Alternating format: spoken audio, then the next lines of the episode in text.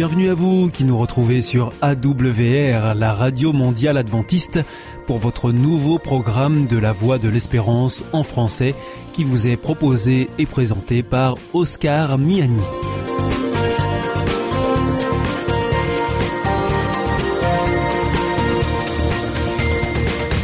C'est donc parti pour les 30 prochaines minutes ensemble. Merci de votre fidélité à la voix de l'espérance. Vous êtes toujours plus nombreux à nous écouter sur les ondes aussi par Internet ou encore grâce à votre téléphone. Euh, d'ailleurs, je vous rappelle tout de suite les numéros qui ne sont absolument pas surtaxés. Alors si vous voulez nous écouter avec votre téléphone depuis la France, eh bien vous composez le 01 80 14 44 77. Si vous êtes en dehors de France, vous ajoutez le 00 33, puis vous faites le 1 80 14 44 77. Et puis si vous voulez nous écouter depuis les États-Unis, eh bien vous composez le 1 712 432 9978. Aujourd'hui, nous vous proposons dans notre programme votre rendez-vous santé avec le docteur Jean Lincey. Ensuite, nous retrouverons la chronique Un air de famille. Et pour finir, un temps de réflexion avec Pierre Péchou pour Vers d'autres cieux. Mais tout de suite, pour commencer, voici Sentez-vous bien.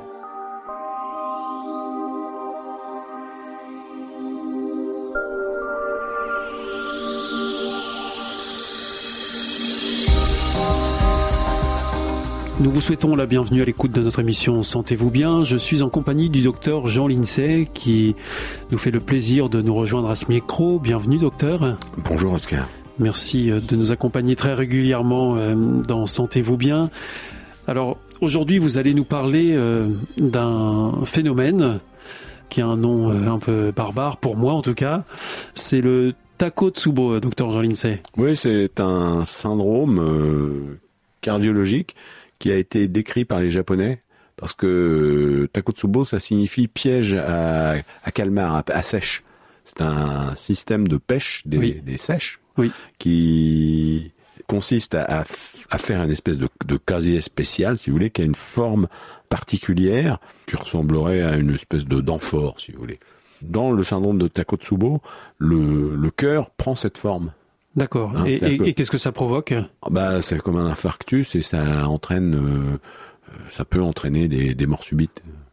Ah oui, donc euh, c'est quelque ah chose de grave, c'est sérieux. Oui, c'est sérieux, c'est sérieux. Oui. Alors, le Takotsubo, il est euh, souvent observé en cas de, de gros stress. Vous les, les, quand quelqu'un est très stressé, oui. euh, ça peut déclencher un takotsubo, un changement émotionnel important, et euh, ça, euh, ça fait que le, le, les ventricules se vont plus se contracter correctement, il y a une espèce de d'inefficacité cardiaque. Voilà. Ça, ça, peut être valable aussi dans le cas d'une très grande peur. Oui, c'est ça. C'est ça. Ça fait une insuffisance cardiaque aiguë. Uh-huh. Le cœur se, se, met à mal fonctionner. Et alors, la nouvelle, c'est, ça concerne le cannabis, c'est que d'après euh, cette étude là, qui vient d'être publiée et présentée à l'association américaine des, des cardiologues, euh, ben, il y aurait un risque multiplié par deux de Takotsubo chez les utilisateurs de cannabis. Donc ça veut dire un, risque de mort subite euh, plus important. Oui, oui, oui. Enfin, Dans le cas d'un stress. pas, pas, seulement. Non, là, l'étude le, le détaille pas. C'est on s'est aperçu que chez les fumeurs de cannabis, il y avait un risque de Takotsubo multiplié par deux. Alors euh, bon, voilà, c'est une donnée brute si vous voulez pour le moment. Hein. Moi, j'ai pas, on n'a pas de, on n'en sait pas plus. Et c'est pas forcément fatal. Vous disiez s'il ah peut y avoir une prise en charge. Non, mais enfin, c'est pas une bonne affaire. Hein. Oui, oui. On savait déjà que le cannabis euh, augmentait beaucoup encore plus que le tabac, les risques d'infarctus du myocarde, d'accidents vasculaires cérébraux, euh, d'atteinte des artères des membres inférieurs, ça c'était bien bien documenté. Mais là, il y a une petite curiosité qui est, qui est apparue, c'est qu'en plus, ça, ça, ça, ça, multiplie par deux le risque de, de Takotsubo. Alors donc pour lutter contre ça, bien entendu déjà c'est bah, ne pas fumer de cannabis. Ne pas fumer de cannabis, ça c'est déjà une première chose. Et puis euh, sinon, dans une vie euh, quotidienne euh, normale, est-ce qu'il y a d'autres actions de prévention? Oh bah, Pour le Takotsubo, à part éviter les émotions importantes, ça, c'est, soyez, soyez gentil avec votre voix. On les maîtrise pas toujours les émotions. oui, ça, c'est pas.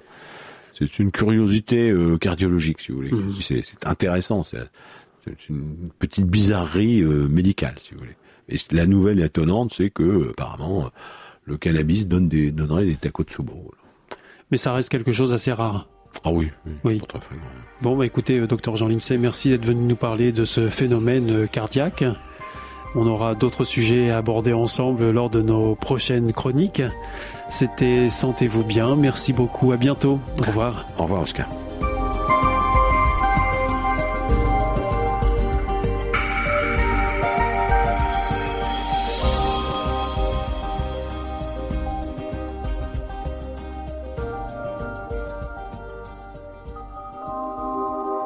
Vous aussi, votre santé vous intéresse? Alors si vous souhaitez en savoir plus, demandez-nous l'ouvrage Santé et bien-être des éditions Vie et Santé. Nous aurons le grand plaisir de vous en adresser un exemplaire gratuitement sur simple demande de votre part à france.awr.org.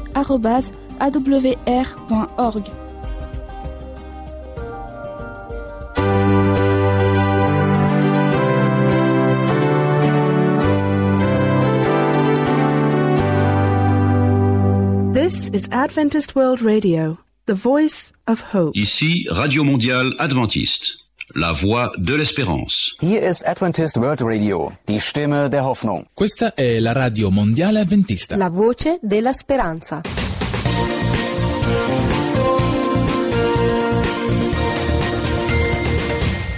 Vous êtes toujours à l'écoute de la Radio Mondiale Adventiste et c'est votre émission La Voix de l'Espérance qui vous est présentée par Oscar Miani et toute l'équipe pour vous accompagner jour après jour. Juste avant, c'était Sentez-vous bien que vous retrouverez dès demain avec le docteur Jean-Siane Breuil. Si vous souhaitez avoir notre grille des programmes, ou bien si vous voulez vous adresser à nos invités, eh bien il vous suffit de nous adresser un mail à ou alors par courrier à IEBC, La Voie de l'Espérance, boîte postale 100 77 193 Damary Lélis, CEDEX. C'est maintenant l'heure de poursuivre avec votre chronique Un air de famille et nous terminerons avec Pierre Péchou pour sa chronique Vers d'autres cieux. C'est vous l'histoire.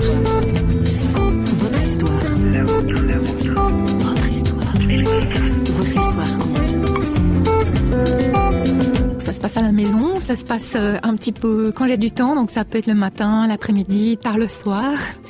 Et puis euh, ça n'a rien de très romantique, j'ai pas une plume doigt avec un beau parchemin, je travaille sur un portable.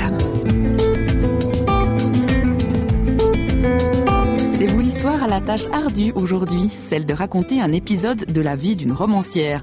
Natania Bochung rédige sur un ordinateur du troisième millénaire, mais c'est dans les premiers siècles de l'ère chrétienne, en Suisse, qu'elle plonge ses lecteurs.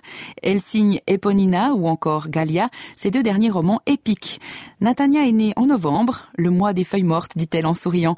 Pourtant, ces feuilles se transforment. Natania les a ramassées pour y écrire tout d'abord des poèmes un peu maladroits, puis des chansons et des histoires.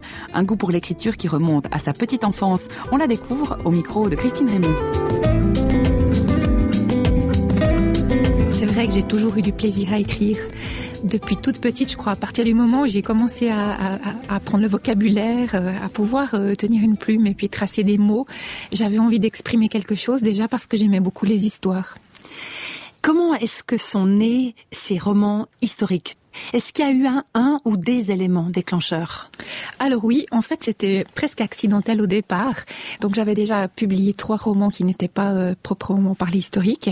Et, euh, et, là, en fait, un jour, je rentrais avec ma fille du musée d'Avanches et j'avais été vraiment euh, émue devant la petite vitrine qui était consacrée aux premiers chrétiens de Suisse, en tout cas de ceux euh, pour lesquels on a retrouvé une trace au niveau archéologique. Et puis j'en ai simplement parlé à mon mari. Et puis lui il m'a lancé cette boutade. Il m'a dit, ben faisant un roman. Et puis là, je l'ai regardé, je lui ai dit, mais écoute, tu te rends absolument pas compte du travail que ça représente de, devoir fouiller dans l'histoire. Moi, je suis pas historienne de formation, même si j'ai, j'ai fait un cursus euh, de latiniste. C'est, c'est quand même un monde euh, inconnu pour moi. Et donc, euh, en fait, D'abord, j'ai balayé cette idée de la main. Et puis, ça a fait son chemin parce que d'une part, moi, j'aime beaucoup lire les romans historiques. Et là, euh, petit à petit, je me suis dit, ben, je vais aller choisir des livres sur la période, je vais un petit peu m'immerger dans, dans cette fin de l'Antiquité en Suisse. Et puis, euh, en fait, assez rapidement, euh, l'idée, la trame de base s'est imposée. Et puis, c'est comme ça que c'est parti. Puis, je me suis dit, comme pour le premier roman, je vais commencer à écrire un peu. Si j'ai du plaisir, si je sens que ça passe, je continue, sinon je m'arrête très vite. Et en fait, euh, malgré oh, des, moments assez difficiles où je me demandais comment j'allais me documenter, comment j'allais pouvoir résoudre certains problèmes au niveau de, toute la logistique que ça représentait, de pouvoir me représenter cette époque, ben finalement je me suis prise au jeu et puis ça avec un énorme plaisir que je me suis lancée dans cette aventure. Et comment est-ce qu'on choisit un personnage? Est-ce qu'il s'impose de lui-même? Est-ce que c'est une projection de, de soi-même? C'était comment pour vous à ce moment-là? Alors d'abord, euh, ce qui s'est imposé à moi, c'était l'idée d'une femme. Euh, parce que j'avais envie de rendre hommage aux femmes et aux femmes anonymes en particulier, toutes celles qui ont pu euh, marquer l'histoire euh, comme mères de famille dont on ne parlera jamais. Et là, en fait, abordant le sujet de, la foi des tout premiers chrétiens, j'avais envie d'être tout à fait distante de, la géographie classique des saints avec toutes sortes de légendes qui ont une base en général assez véridique mais qui sont très très romancées. Et puis j'avais envie d'avoir un personnage qui soit très proche finalement du peuple et je dirais proche de la femme d'aujourd'hui, malgré la distance dans le temps, même une femme qui vibre, une femme qui, euh, qui passe dans une époque troublée.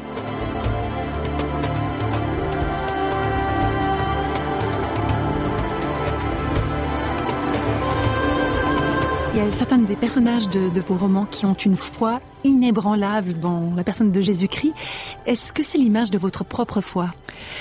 Euh, Oui, dans le sens où elle est fondamentalement, je crois, euh, ancré dans la rencontre que j'ai faite avec Jésus-Christ. Et en même temps, euh, c'est des personnages qui sont, qui sont vulnérables, qui ont des moments de doute, et ça aussi, ça me ressemble. Euh, des, des, épreuves qui les marquent assez profondément pour que les vérités faciles ne, ne soient pas satisfaisantes, mais finalement qui sont toujours à la recherche d'une relation avec un Dieu qui dépassent euh, les circonstances aussi difficiles soient-elles de leur époque. Mais justement, euh, vous-même, comment vous êtes entré en contact avec cette foi, avec ce Dieu dont vous parlez? Alors, je dirais déjà par ma famille, euh, dans, dans, mon plus jeune âge, puisque mon père est pasteur, ma maman l'a toujours accompagné, secondé dans son travail. Et puis, euh, je dirais que j'ai pu être la, la témoin de l'intervention de Dieu dans, au cœur de la famille, euh, pour nous-mêmes, mais aussi pour d'autres personnes qui nous étaient confiées. Donc, euh, pour moi, ça a été comme une sorte d'évidence qui dépassait euh, le raisonnement philosophique ou le questionnement purement intellectuel, mais ça a été euh, vraiment une vie dans laquelle j'ai vu Dieu pourvoir, des fois de manière très pratique, très concrète à nos besoins. Euh, moi, je suis née dans le nord de la France, dans le Pas-de-Calais. Mon père était pasteur dans le milieu des bassins miniers et il y avait beaucoup de pauvreté. Et pour la famille, c'était même pas évident de pouvoir boucler la fin du mois. Donc, euh, parfois, pour la nourriture, pour les vêtements, nous dépendions vraiment de, Dieu. Et dans cette époque de, ma vie, j'ai vraiment pu voir comment il a pu répondre, comment il a pu guérir aussi des gens qui étaient malades, comment il a pu consoler des gens qui étaient dans le deuil ou la souffrance. Et tout ça, c'est sûr, ça m'a marqué. Et c'est quelque chose que j'essaye de transmettre dans mes personnages. C'est peut-être la partie la plus euh, biographique des romans, en fait. C'est c'est que cette rencontre que j'ai faite avec Jésus qui s'est affiné ensuite euh, durant mon adolescence, durant l'âge adulte, qui s'est mûri, qui a aussi été mise à l'épreuve de, de difficultés. Tout ça, c'est quelque chose que j'ai envie de transmettre pour encourager en fait le lecteur à lui-même aussi faire une démarche et de se dire mais au fond, si au-delà de l'histoire, au-delà du roman, il y avait une rencontre possible pour moi, c'est vraiment ce qui motive mon écriture. Donc un roman, mais peut-être plus qu'un roman, une histoire possible oui, je crois que quelque part, je pense que tous les auteurs transmettent quelque chose de la vie, essayent de toucher leur lectorat d'une manière ou d'une autre. Parfois, c'est dans un style tout à fait différent, qui peut être euh, de partager une désespérance ou une perception du monde comme étant absurde. Puis pour moi, c'est plutôt d'orienter le lecteur vers un questionnement existentiel, se dire, mais au fond, ma vie, est-ce qu'elle a un sens? Est-ce que le héros dont je partage euh, l'histoire pendant quelques heures, est-ce qu'il a quelque chose à, à m'apporter? Est-ce que sa manière de réagir peut-être pourrait être un modèle ou au contraire euh, me mettre en garde sur ma façon de m'endormir dans l'existence ou d'affronter les difficultés.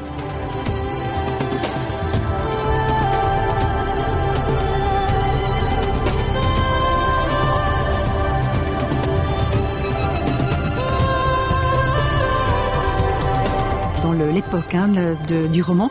On se trouve dans cette Europe de l'époque romaine au IIIe siècle après Jésus-Christ, où des, des, gens sont véritablement bouleversés par le message du Christ. À ce niveau-là, quel est le regard que vous portez sur l'Europe de maintenant? Alors, je dirais que il y a certains points communs entre l'Europe à l'époque, l'Empire romain, et puis euh, notre époque, bien qu'il y ait des grandes différences. Alors, je dirais, les points communs, c'est une immense palette d'offres spirituelles. On avait accès à toutes sortes de religions. Bien sûr, il y avait la religion euh, romaine traditionnelle qui évoluait d'ailleurs beaucoup, qui était euh, pas tout à fait la même ici dans la région euh, de l'Helvétie celte qu'elle n'était à Rome. Et puis il y avait beaucoup de religions qui étaient importées d'Orient. Les gens pouvaient choisir dans cette palette, combiner plusieurs rites, avec une exigence, c'était de rester dans les fondements de Rome. C'est-à-dire qu'on pensait que si les dieux romains ou l'empereur, à partir du moment où il y a eu culte de l'empereur, n'était pas honoré, on mettait en péril la société. À l'époque, religion et hum, vie sociale, vie politique, c'était intimement lié. Et donc, euh, si tout d'un coup, on adhérait à un Dieu unique, comme c'était le cas pour les juifs et les chrétiens, et qu'on refusait de, de, pratiquer le culte pour l'empereur ou les, les dieux de Rome, on était perçu comme un traître. Aujourd'hui, on a aussi cette grande palette de religions. On n'a plus d'exigence de servir euh, notre société par un culte.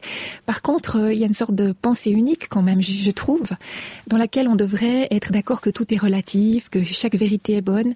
Et donc, quand on professe une certitude en disant, eh bien, pour moi, il y a un Dieu unique, bien sûr, on va pas risquer euh, la reine, les lions ou la prison, mais très souvent l'incompréhension. Et là, je pense qu'il y a un point commun aussi qui nous touche aujourd'hui et qui était absent pendant tout le Moyen Âge et, les siècles passés, puisque petit à petit l'Église avait pris une place de religion d'État, et donc ça a été le contraire pendant des siècles. Il fallait être chrétien pour être bien perçu.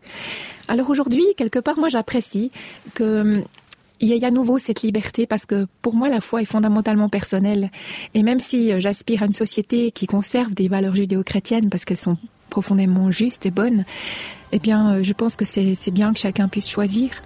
Et je suis heureuse qu'on ait encore cette liberté dans notre pays, ce qui n'est pas le cas partout dans le monde.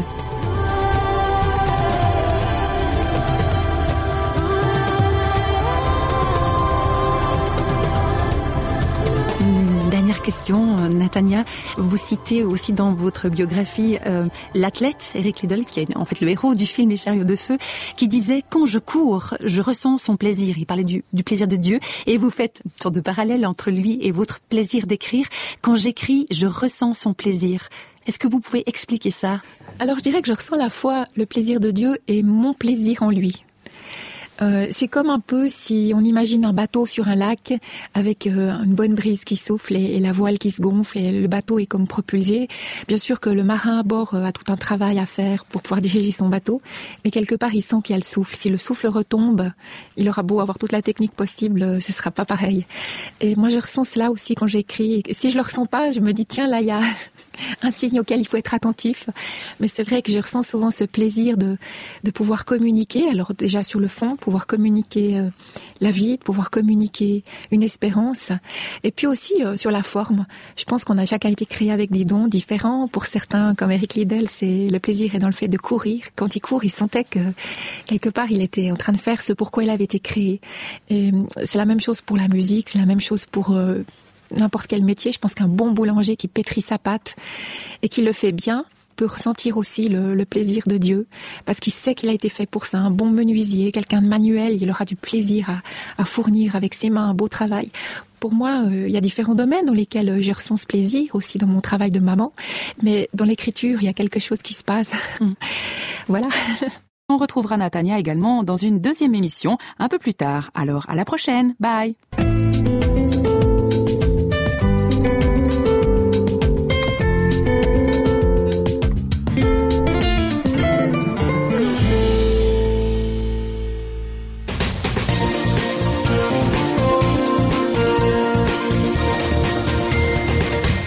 Ici, c'est toujours la Radio Mondiale Adventiste. Vous êtes à l'écoute de la Voix de l'Espérance avec Oscar Miani au micro et avec toute l'équipe.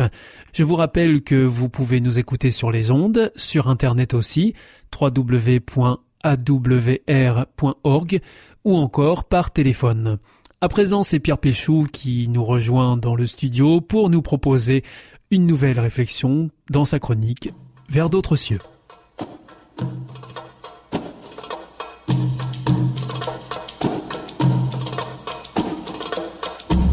Pierre Péchou, bienvenue au micro de Vers d'autres cieux.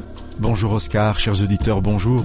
Merci de nous rejoindre dans cette période particulière qui est celle du Nouvel An. D'ailleurs, j'en profite pour vous adresser tous mes voeux, Pierre Péchou, à vous, à votre famille.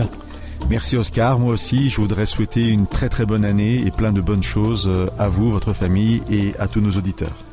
Merci beaucoup, ça me va à droite au cœur.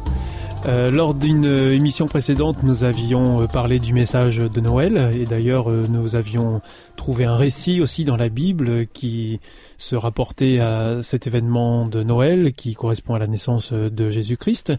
Est-ce que dans la Bible on nous parle du Nouvel An, Pierre Péchou Pas au sens où nous l'entendons peut-être, c'est-à-dire un Nouvel An comme une fête.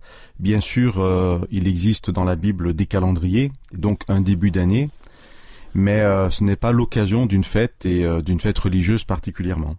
En cette période de Nouvel An, bien souvent, euh, nous prenons des bonnes résolutions, Pierre Péchou.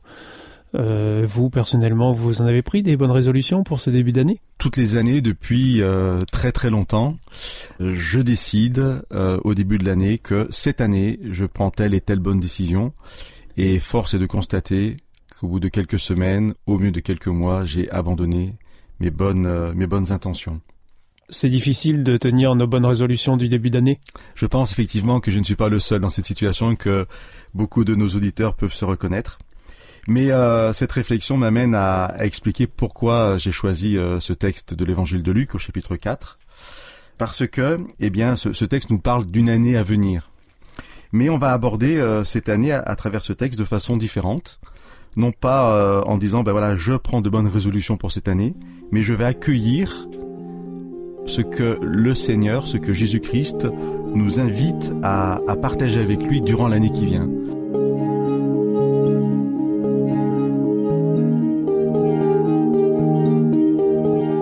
C'est quand même une bonne résolution. C'est une bonne résolution. Oui, vous avez raison. C'est une bonne résolution, mais non pas de faire quelque chose, mais de laisser Dieu faire quelque chose dans ma vie.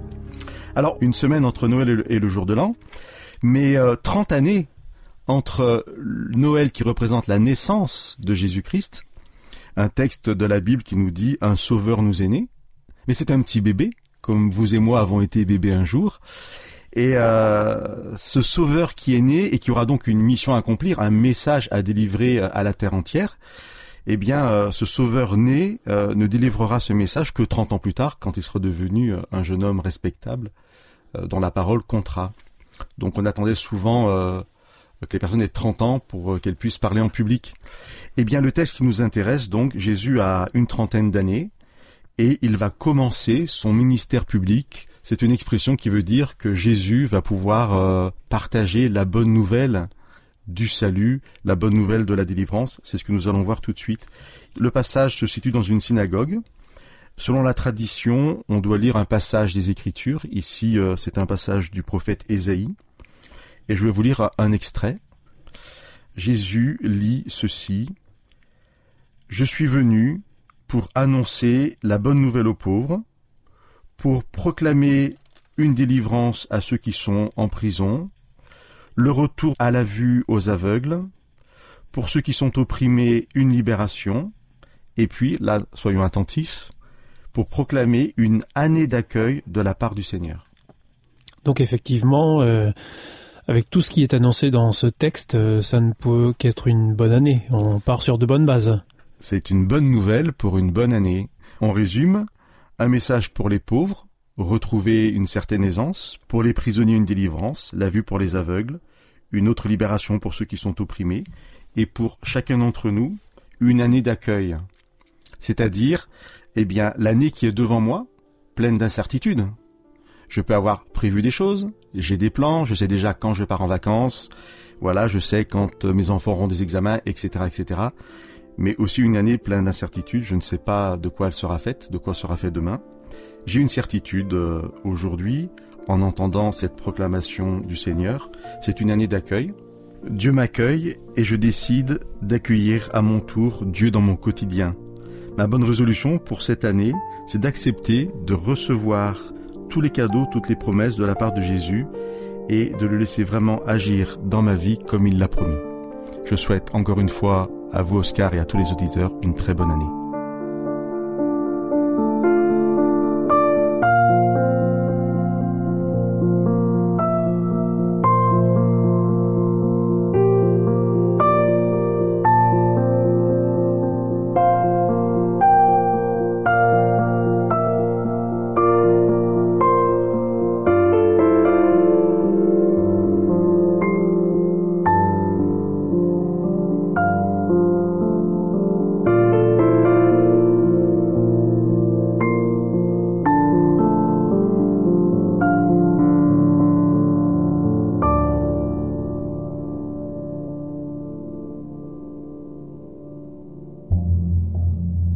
De l'amour. Est-ce un nouveau film? Non, c'est le nouveau cours de l'IEBC. IEBC Oui, l'Institut de l'étude de la Bible par correspondance.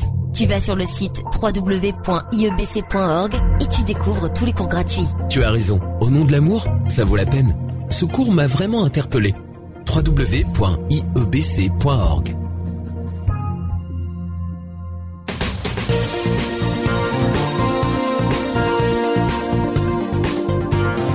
Notre émission est maintenant terminée.